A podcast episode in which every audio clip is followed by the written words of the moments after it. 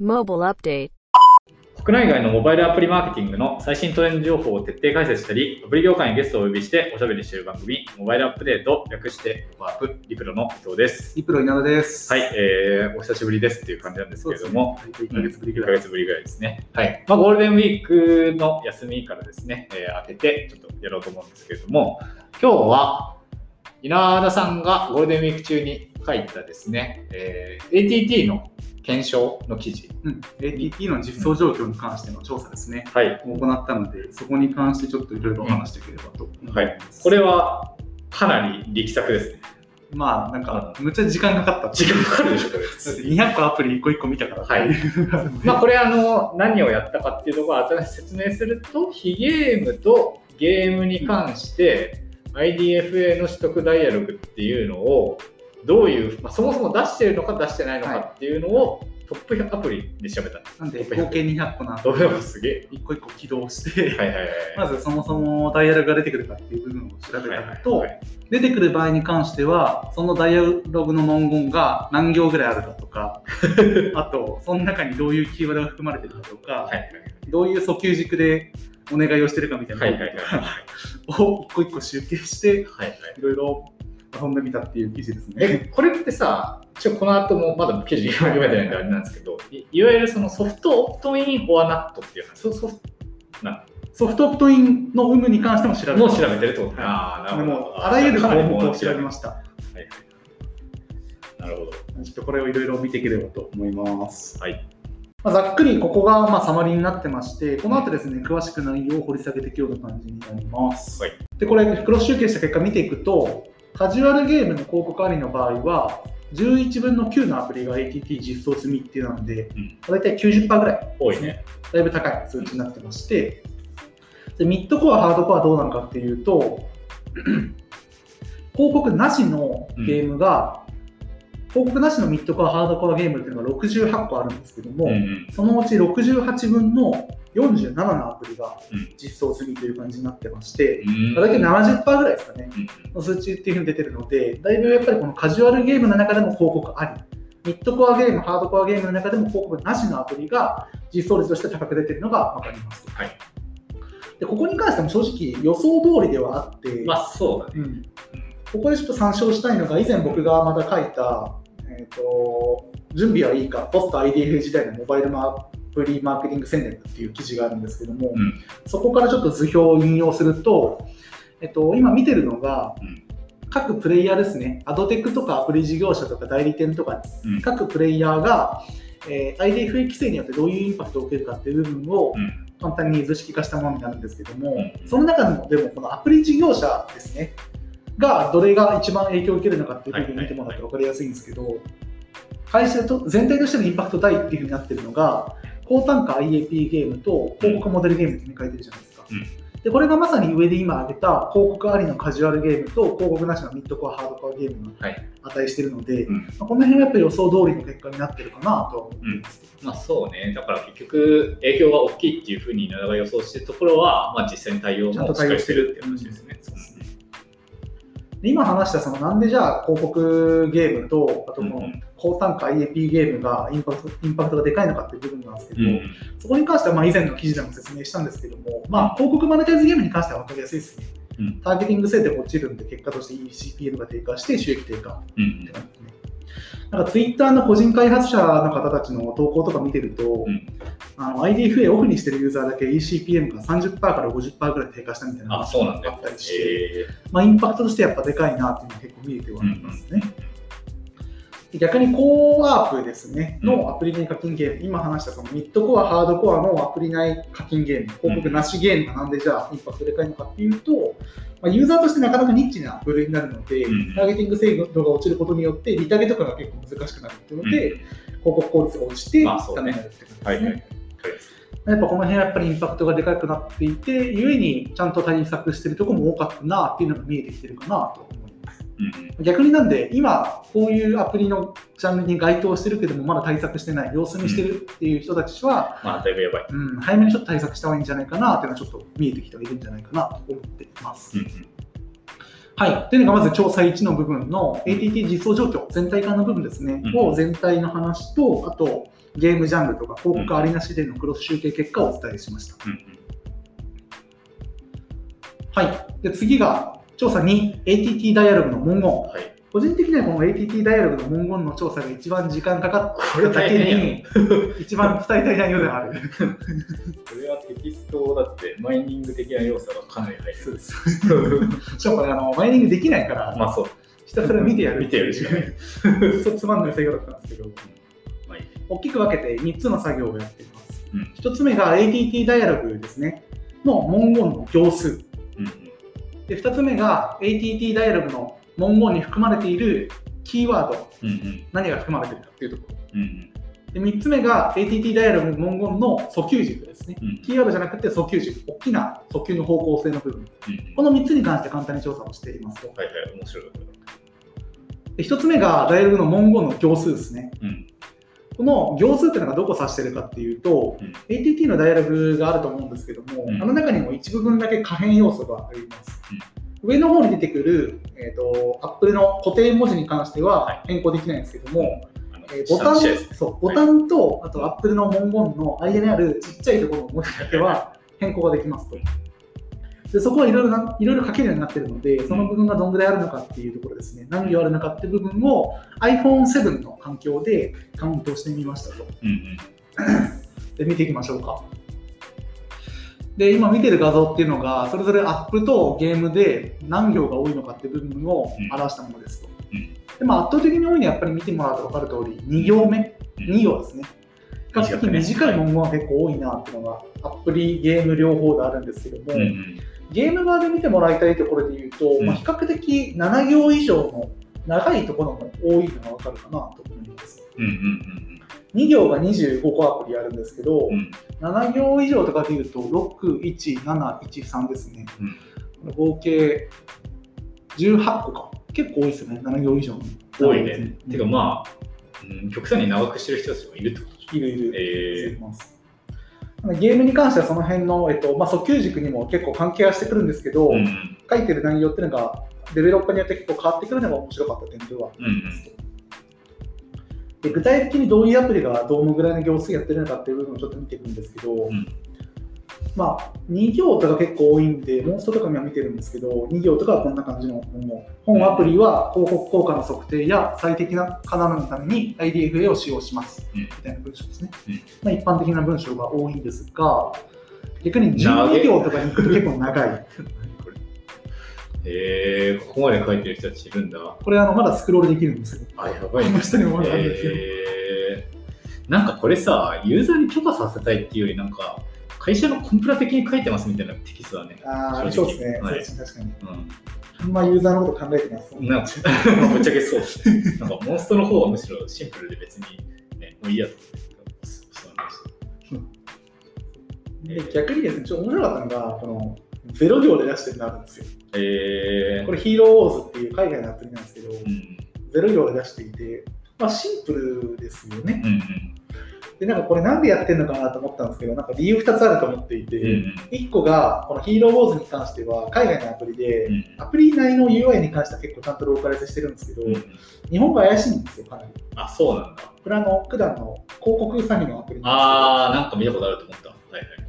だいぶ日本が怪しくうんなんであの、わざここのローカライズ分、このダイヤルの文言をローカライズしてないアプリとかも結構あるんですけど、んあえてそこの部分の工数とかユーザーに対するその不安を与えないように、うん。もうゼロ行にしてんじゃないかなっていうのが1個あったりはします。うん。でもう1個は、単純にその、他のアプリとか使ってるユーザーもいると思うので、うんわざわざいっぱい説明しなくても、ん何のダイヤルか分かるか分かるだろうってことで、あえてゼロにしてる可能性もあるなるほど。もう、他のユーザーが ATT に慣れていることを当てにして説明しないってこまあ、特にこのヒーローウォーズとかってかなり過剰ゲーなんで、ん複数アプリ使うのがまあ前提になるじゃないですか。うんってなると、そんな別になんかわざわざ説明しなくてもいいんじゃないかっていう部分と。はまあそうね。てかなんか、あるのかもなっていう気はしました。みんなもう慣れてきてる気するけど、うんうんうんもう1ヶ月ぐらい。そう僕がちょっとここで提案したいので言うと、この適用されて日が浅い段階とかだと、まだ知らない人もいるので、ちゃんと説明した方がいいかもしれないけど、ある程度時間経ったタイミングとかだと、なんかもう0行とか1行とかにして、ん説明しなくてもいいんじゃないかっていう気はちょっとしたりはしました。ああ、なるほどね。ま あ、そこまで変わるかなって感じですけど。まあまあまあ、でも、うん、まあまあ、やらないに越したことは、やるに越したこと。まあ、そあとそもそもで言うと、この行数、何行の方がいいのかっていう部分のデータは分かんないので、うんうんあくまでこれは何行とかが多いかっていう話なので、うんぜひその行数によって許諾率変わりましたみたいなデータがあれば教えてくれるのかなっていう感じですね。はい。で、なんか行数に関する話。うんうんで次が、ダイアログ文言に含まれるキーワードの話ですね。うんうんこれも一個一個集計をしましたと。これ大変だね。何のキーワードを集計したかっていうと、うん1個目がパーソナライズ、カスタマイズ、適切な広告、こういったキーワードが入っている場合は1をカウントしてますと。うんで2個目が追跡、トラッキング、収集みたいな、ユーザーに対して脅威を与えるものですね、はいはい。が入っているか。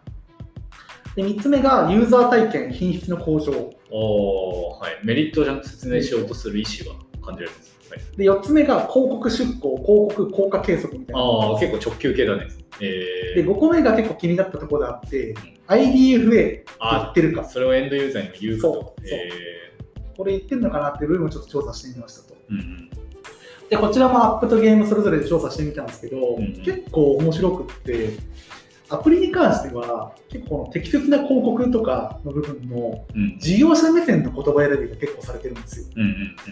で一方でゲームとかだとゲーム品質向上とかがまずあった上でユーザーメリットが先にあった上で事業者側の都合例えばその広告出稿のためですとかはいはいはい。広告効果計測のためですっていうのがキーワードとして選ばれている傾向があったりはして、ん。この傾向は結構その訴求軸レベル次の話とかで分かりやすいんですけども、文言とかの訴求軸でもアプリ側では、うん。結構恐怖訴求みたいなこととか、えー。安心訴求とかが多いんですけど、うん。えっと、ゲームではまずユーザーメリットを話して事業者メリットを話すみたいな文,、こう文構造が結構多かったりして、この辺結構その学べる部分が多いんじゃないかなっていう気はかまあ。外資だからゲームの事業者の方が、まあ、考えてそうっていう感じですね。そうですね。うん。うん。うんでも飛ばしちゃったんですけど、それぞれの訴求がどういうことを言ってるかの話をしてしまうと、まず事業者メリット訴求っていうのは、いわゆるその広告効果計測のためですとか、うんうん。不正行為の防止のためですとか、利用状況を収集するためですみたいな部分の文言があれば、訴求軸としてカウントしてます。ユーザーメリット軸っていうのは、今後のサービス改善とか、うん。キャンペーンやイベントの告知しますとか、最適な情報広告とか、パーソナライズカスタマイズっていうような、ユーザーのメリットに直結するような内容を訴求軸として換算してますと。で安心訴求っていうのは、設定は後から変更できますとか、これはこのため、これはこのために収集しますっていうの目的の明記をしてるか、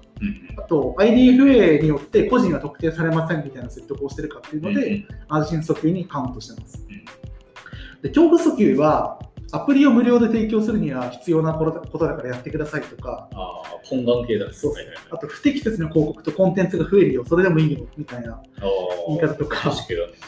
告量が増加するけどいいのみたいな、結構あの、いわゆる、えーまあ言い方悪いけど、脅しみたいな文句が多いかっていう部分はいはい。を測定してある意外とでもこれがさっき見たけど多いっちゃ多いんだもんね。えー、で、5個目の訴求軸が許可の依頼。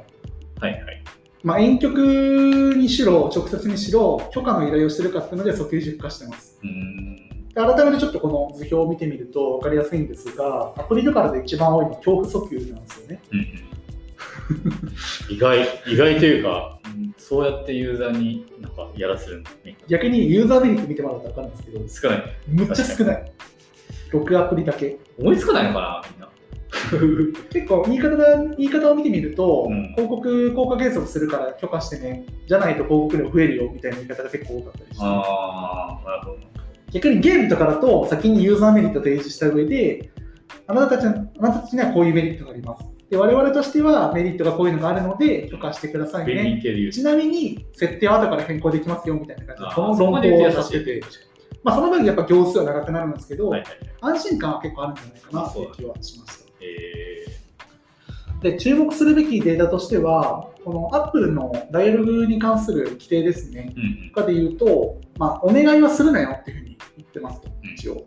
ただ、実際その許可の依頼をしているような訴求軸がどんぐらいあったかっていうと、アプリに関しては30分の23、うん。ゲームに関しては71分の30なので、まあ、それぞれアプリに関しては75%、ゲームに関しては42%ですね。アプリが許可の依頼を行っているので、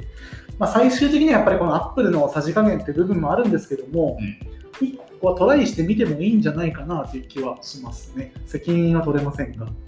まあ、いいんじゃない？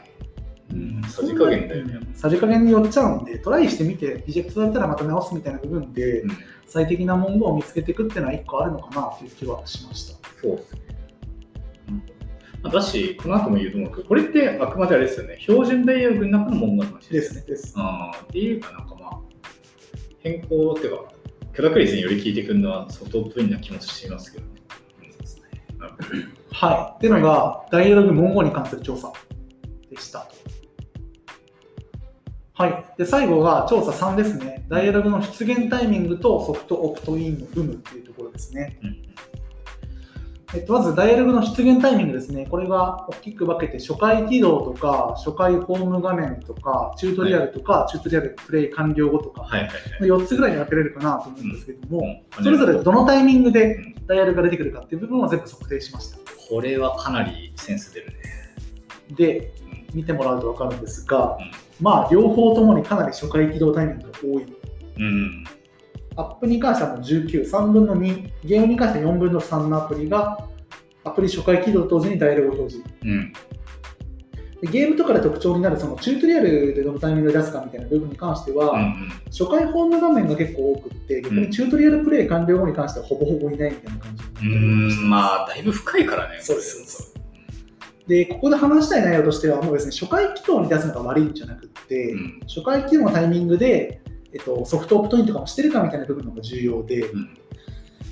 まあ、今話したように、その、動線が深くなると結局、許諾取れるユーザー数も少なくなるのでで、であればどこを取るかっていうところ、バランスを見なきゃいけないんですけども、うんそのバランスを担保する上で大事になるのが、ソフトオプトインですね。うん。が重要になってきますと。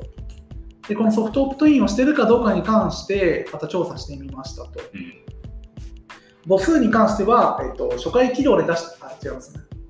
母数に関しては、全体のダイアログ出現のアプリ数に対して、えーソフトオプトインがあるかに関して測定をしてますと。えーそれでいくと,、えーと、アプリに関しては50%。おそんなにいるんだアプリの方が多い。えー、で、まあ30%がソフトオプトイン実施。はいで、この中でもじゃあ特にその先ほど話した初回起動と同時に出してるアプリっていうのが、うんソフトオプトイン実施してるかに関しては、うんアプリが19分の4、うん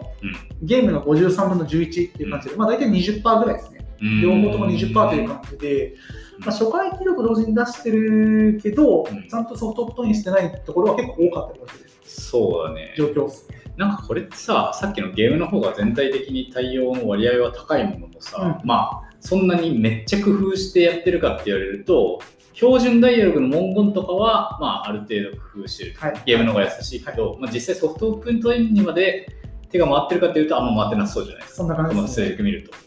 だから、むずいね。これはまあまあ、そこは伸びしろそうですね。文言とかに関してはゲームを見習いつつ、そうだよね。はいはい。ソフトオプトインはまあ両方、両者ともにどのタイミングで出すかとか、どういう文言を入れるかみたいな部分は学ばな検討の余地はあるんじゃないかなっていうのが、今回の調査で結構思ったところではなるほどあったと思います。なんかこのアプリ、ヒゲームの方だと2人に1人ですよね。2事業者にはい1事業者がソフトオプトインやってることは、やっぱヒゲームの方が、まあ、なんだろう、全体的な平均の感度は低いけど、やってるところは工夫ちゃんとしてるよっていう感じは伺えそうですそういう感じうんか。確かに確かに。うんそう。なんかこう。平均値のなんか低い。言いたいことあるんです。う。んなるほど。えー、あでもこれはめちゃめちゃ参考になるし、まあ、これを見たらゲーム事業者とかは特に、とりあえず標準ダイアログの文言はちゃんとやったから OK じゃなくて、まあ、タイミングもそうですし、うんまあ、タイミングが最初なのは別に悪いことじゃないから、そうですね。そこは別に悪くない。インをしっかりとやりましょうっていうところで、まあ、最終章のどういうソフトインが推奨されるかみたいな例が出てくるのかな。うんそこからより、えー深掘っていければというふうに思うんですけれども、はいまあ、ゲームのジャンルみたいなところでもそれぞれ黒シートが出てる。そうですね、はい。えーと。ざっくりですね、カジュアルゲームとうん。ミッドコア、ハードコアゲームっていうふうに2つに分けてまして、それぞれ簡単に定義を説明すると、カジュアルゲームに関しては、まあ、アップスターの設定カテゴリーの部分がパズル、はい。インディーズうん、カードうん、カジノ、カジュアル、ボード、この、えっと、6つですね、のカテゴリーが該当しているものに関しては、もうカジュアルに、えー設定してますと。うんで加えて、あのブードゥーとかが出してるそのもうハイパーカジュアルゲームでしょってやつが、はい時々そのアクションカテゴリーとかに入ってしまってたので、えーそうそういうものに関しては目視で、えーちょっと名寄せしてるような感じになってますと。うんで逆にそれ以外のゲームに関しては全てミッドコア、ハードコアゲームにしてます。うん。それぞれ該当した数としては、えーカジュアルゲームに関しては19個。19。で、ミッドコア、ハードコアに関しては81っていう感じで、だいぶはい日本のアプリストアに関してはカジュアルゲームの方が少ないような部分が出てきたんですけど、まあ、トップ100だからね。うんここに関してそれぞれですね、えー広告ありなしでクロス集計をかけて実装率の部分を出してみましたと。うん。で、まあ、それ行く前にそもそものカジュゲーとミッドコア、ハードコアゲームでの、えー実装率という部分になるんですけども、うん。カジュアルゲームに関しては19分の15のアプリがえー ATT 実装している状況になってまして、まあ、大体80%、うん。5分の4ですねうん、が実装してますと。で一方で、ミッドコアに関しては81分の51 56なので、うん。大体70%。なのうんで若干10ポイントぐらいかな、カジュアルゲームの方が数値としては高く出てるような感じになってますと。えー、まあ、ここまでは予想通りじゃないですか。まあそうだね、カジュ系の方が、まうんあ、深刻というかね、そうそうそうはい言えるからね。だけど、じゃあミッドコア、ハードコアの中でも、広告ありなしで結構分かれるのかなっていう部分をもうちょいクロス集計かけてみましたと。うん。で見ていくと,、えーと、広告ありカジュアルゲームと、広告なしミッドコア、ハードコアの実装率が結構高くなっているのが分かりましたと。うんじゃあ、まあ、聞いてる方々はほとんどご存知かもしれないんですけれども、ATT って改めて何の略で何っていう話からちょっとしようと思います。はいはい ATT っていうのが、Apple が iOS14.5 から適用した、うんアップトラッキングトランスペアレンシーという、新しいその個人情報を保護する、プライバシーを保護するための規制の話になってますと。はいで、まあ、ATT っていうのも多分分かりやすいのが、IDFA の取得制限っていう部分が一番大きくって、はいその取得制限をするためのえダイアログを必ず出さなきゃいけないっていう決まりになったのが、この ATT ですね。アップトラッキングトランスペアレンシーの適用っていう感じになってます。うんでこの適用自体が iOS14.5 からの適用なので、4月27日ですね、日本時間で4月27日のはい。夜遅くに14.5がリリースされて、はいそのタイミングから全世界の全デベロッパーに、えー適用が義務付けられています。ね。急に増えたね、最近。はいなので、ここ1週間ぐらいかな、うん4月27から1週間経ったタイミング、5月3日時点のアプリストアのトップ100アプリ、アプリに、非ゲーム、アプリに関しては、ダウンロード数トップ100のアプリ。でゲームに関してはカジュアルゲームを入れるために売上トップ100のアプリですね。を5月3日時点で100個ずつインストールをして、それぞれのえーアプリに関してどういうふうなえー実装をしているかに関して調査したような感じになっています。うん。同じ調査をアメリカでもやっていて、この調査に関してはアメリカのトップ100ゲームを対象にした、えー調査なんですけども、こちらに関して42%、100分の42のアプリが ATD 実装状況、はい。実装しているっていうような感じになっていて、うんまあ、全体的な傾向としてやっぱりカジュアルゲーム、かつ広告ありの方が実装率高いよねみたいな部分が分かったりしているような結果となっていまあます。そうだよね。知りやすさも違うというか、うんするもん。この辺はまあ分かりやすいかなと思います。うん。まあ、加えてあと、えーソフトオプトインやってるかであったりっていう部分をいろいろ見ていたので、同じような項目を見ながら、僕の調査に関してはさらにもうちょい深掘りして、うん。ダイアログの文言のキーワードとか、うんえー行数とか訴求軸までちょっと調査してみたような感じになっています。いや。じゃあまあ早速調査結果の部分いってみましょう。はい調査項目に関しては3つに分けています。1つ目がそもそもの ATT の実装状況っていうところを、はいえーまあ、クロス集計かけたりいろいろ集計してみたっていう内容になっていうんて、で調査2に関しては ATT のダイアログの文言、うん。どういう文言が入ってるか、どういう訴求軸かっていう部分を調査してみたような感じですね。で最後の調査3つ目に関しては、ダイアログが出てくるタイミングですね。うん。どのタイミングでこのポップアップが出てくるかであったり、あとはそこに関してソフトオプトインがあるかどうかに関して、はい。でですね、この、えっと、3つの項目に関して調査を行ってきましたと。はい。先にちょっとこの調査結果サマリーの部分をちょっと見ていきましょうか。エグゼクティブサマリーの部分をまとめたので、多いね。ちょっと多いけど、中国は収まってないね。まあいろいろまとめてみたんですが、重要な部分としては、アプリとゲームの ATT 実装状況が出てるというところえ、ですこれ非ゲーム3枚ってこはい。えー、もっと多いんだ。ゲームが100分の30アプリが適用済み。んゲームに関しては70%。あーゲーム多いんだ、やっぱ。で先ほどのアメリカの、えー ATT、ゲームアプリの実装状況っていうのが100分の42だったので、うんそれと比べるとだいぶ日本のゲームに関しては高いなそうだね。ありますねえー、日本の方がちょっとやってる。で広告ありなしに関してアプリがどうなのかっていう部分を見てみたんですけども、うん広告ありなアプリに関しては、先ほど、えー全体アプリに関しては30%だったのに対して、はいはいあり広告あるアプリに関しては53%ああ、やっぱ上がるんでで、ゲームに関しては先ほど70%だったのが75%まあさらに上がるやっぱりこの辺は分かりやすいですね。はい。じゃあ、最後に、まあ、特にソフトオプトインは、えー対応する上で必須かなというふうに思うので、まあ、特にこう、うまくいっているというか、うんこれは良さそうって思うような、えー ATT のダイアログの例をいくつか紹介して終われればと思うんですけれども、はい、3つ取り上げようと思います。1つ目がゲームのシノアリスっていうやつですね。これ僕ツイッターでもちょっと投稿したんですけど、めちゃくちゃ面白くって、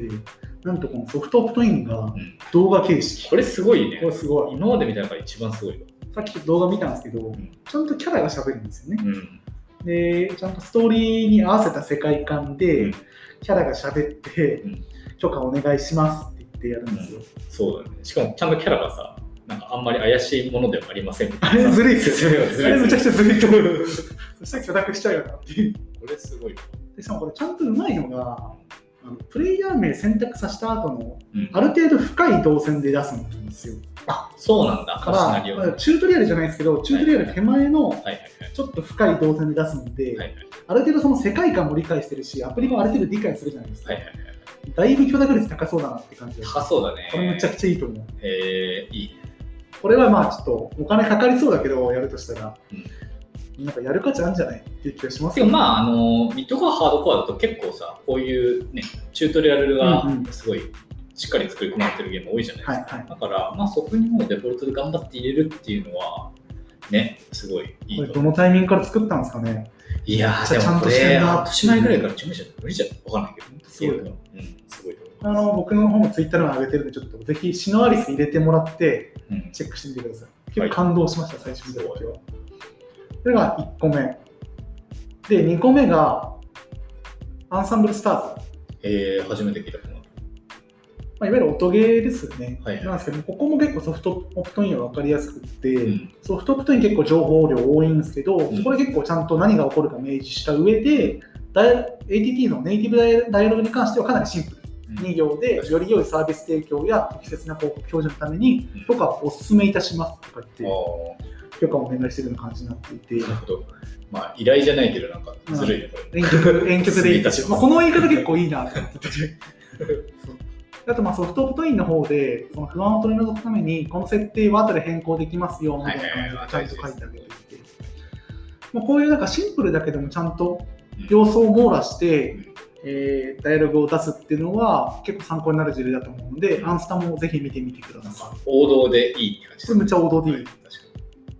で3つ目はソフトオプトインじゃないんですけど、ダイアログの文言が結構面白いなと思ったやつで、戦国フブっていうアプリですね。まあ結構面白くって、文言2行です。めっちゃシンプルです。うん広告の数は増えません。より興味関心のある広告内容が提供されます。う気になった部分で言うと、この広告の数は増えませんってところが気になっていて、ん結局そのユーザーが IDFA って何なのとか、うん許可したら何が起こるのって部分がはい。漠然としてると思うんですまあ、よね。わかんないよね、ユーザーにしたらね。で人によってはそのじゃあなんかトラッキングされるのが怖いって話もあると思うし、なんか広告の量が増えるんじゃないかみたいな部分不安があると思うので、その部分をしっかりユーザー目線に立って、広告の数はまず第一に増えませんよ。うんでしかもちゃんとてえっと、より良い広告が出ますよっていう部分のユーザーユーザーメリットを出してうん。安心させてあげるっていう言い方が結構うまかったなと思っていて、うん。このダイアログは結構シンプルながらも、うん。僕的には個人的には結構いいんじゃないかなと思うダイアログではあります。まあ、これも結構すぐ真似できる。うん、っていうのがまずまあ簡単にちょっと見てきた中でいいなと思った事例でして、まあ、その他の事例に関しても、うん。僕の記事の方にも書いているリンクですね、あと概要欄の方にも貼っておくリンクですね、スプレッドシートの方につながってるんですけども、こちらにすべてのアプリの、えー、と情報ですね、ATP 実装してるかであったり、広告出てるかであったり、ダイヤルが出るタイミングだったり、あとですね、えっと、ソフトオプトインネイネイティブダイアログのスクショですね、うんに関しても全部 URL 貼ってるので、まあ、データベース化してるので、こちらもぜひご覧いただければと思います。うんこれはいいと思います。はい。でもここまで振り返ってみて、ちょっといろいろ思うところはあるんですけども、結論はやっぱこの IDFA 取得ダイアログのベストプラクティスある程度見えてきてるかなと思っていて、うん。別にこの IDFA に限らない話ではありますけども、はい。見えてきてる部分で言うと、まあ、徹底的にユーザー目線でやってくださいっていう部分が一番大きいんじゃないかなっていう気がしますね。うん。先ほど、うん、なんかその訴求軸とか、あとうんうん使用するキーワードにも表れてると思うんですけど、ん。IDFA っていうふうに言って何なのってなって恐怖を生むよりは、うん。これはこのために必要です。で、こういうふうな設定をすれば後から変更できるので安全ですよみたいな、ユーザーの目線に立ってユーザーメリットを訴求して安心させてあげて許諾をお願いするっていうやり方ですね。押し付けになってないかっていう部分がうん。結論やっぱり一番重要なんじゃないかなっていうのがそう言えるね。かなとは思ってはうんいます。まあなんかここの部分にちょっと補足するとさ、はいはい。結局他にもさソフトオプトインを出して許諾を取りたいのって、まあ、あるじゃないですか、はい。位置情報であり、まあ、プッシュの許諾っていうのが多分2台だと思うんですけど元から。なんかそれをさ都度全部丁寧に説明するとくどくなりすぎちゃうかなっていう懸念はちょっとあるというか、うんありますなんかその辺どうどうなんですか？全部うまくやってるアプリあるんだろうそれは多分、んなんだろうそのタイミングをずらすっていうのが一個手かなと思っていて、まあそうですね。よくあるのがその初回起動と同時に位置情報ダイヤログ、出てるよね。プッシュ通知ダイヤログ、そうそうそう IDF ダイヤログみたいなのああれ本当にさうぜえからさキュッキュッキュッキュでそこにじゃあさらにそのソフトオプトインを1枚挟んだら合計6個になる。そんなの絶対ユーザーうざいし分かんなくなるから、ちゃんとその取得が必要になるタイミングで許諾を依頼して取っていくみたいなステップを踏むみたいなのが重要なのかなっていうのは思うあとあんまり実は明るくないけど、なんか1枚で全部丁寧に説明して。それはちょっと情報過多じゃないか。なと思うんですこの辺やっぱ試行錯誤をするでそこの軸にあるのはやっぱそのユーザーメリットとユーザー目線。これを重要にしとかないとなんかそのただただうざいプロンプトみたいになっちゃうと思うんで、うんそこはすごく今回の調査ですねで感じたところではありますそうですね。だしなんかさ、今後もこういう、まあ、要はユーザーに何をこう情報として取るかを開示するっていう風潮は今後、まあ、ずっと流れてあるじゃないですか。そうねそうだからさ、今後なんか2年後とソフトフトにも5、6枚出るのが当たり前みたいな世界なんで嫌だな。そう。だからなんか普通のゲームのチュートリアルもさ、オフトインをお願いするさ、さっきのシナオリスの、あれが4回続いたらさすがに嫌じゃん。そういう世界なんとそれはそれで嫌だな。まあユーザーの慣れもあると思いますけど、まあそうね、撫でるかもね、確か位置情報とかは慣れたところで多分ちゃんと怖くなると思うから、に。まあそうですソフトフトにいるとね。思うけど、プッシュとか IDFA に関しては、そんな今後なくなるんじゃないかなって感じしますけどね。ああ、もうなんか、はいはいもうちょい少なくなるやるでしょっていう感じでね。まあそうだね。確かその時に、なんだろう、抵抗なくオフにされる可能性もありますけどね。に。うん、なんかどっちかじゃないですか。はいまあ、ちょっとこちらの内容ですね、ちゃんとあのノートの方にまとめて出しているので、そうですね。ぜひぜひデータの方も含めてチェックしていただければと思います。はい。じゃあ、そんな感じで、今回は。まあ本当にあの、ノートは力作なので、ぜひ、はい、読んであげてください。はい、それでは今日はこんな感じで、えー皆さんよかったらノートも、えーポッドキャストもシェアしてください。それではまた次回お会いしましょさよなら。う。はい、さよなら。